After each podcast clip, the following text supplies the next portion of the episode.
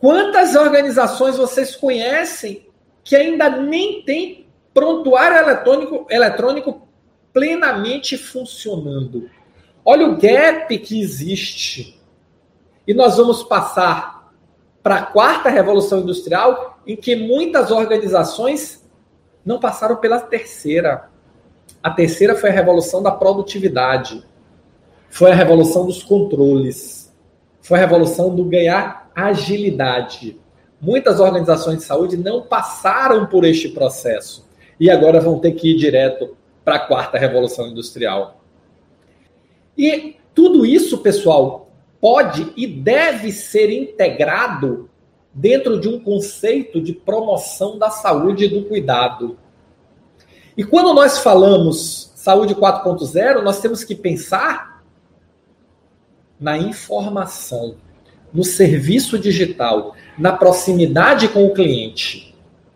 Esse é o jogo. Seja você, esteja você no mercado público, privado ou filantrópico, o desafio é para todos os setores.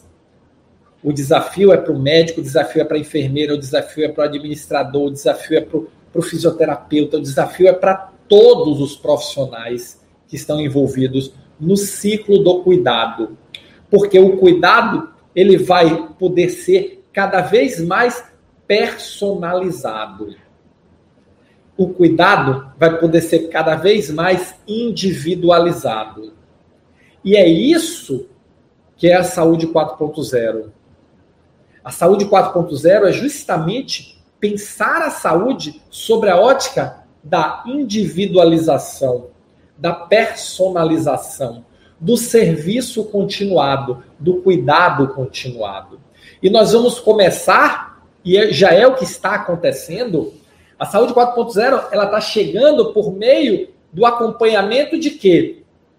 De doenças e morbidades crônicas. Por quê? Porque é mais fácil estar tá mapeado. Então você vai acompanhar o hipertenso, o diabético, você vai acompanhar quem tem o mal de Parkinson, você vai acompanhar quem tem Alzheimer, você vai acompanhar quem tem determinadas morbidades.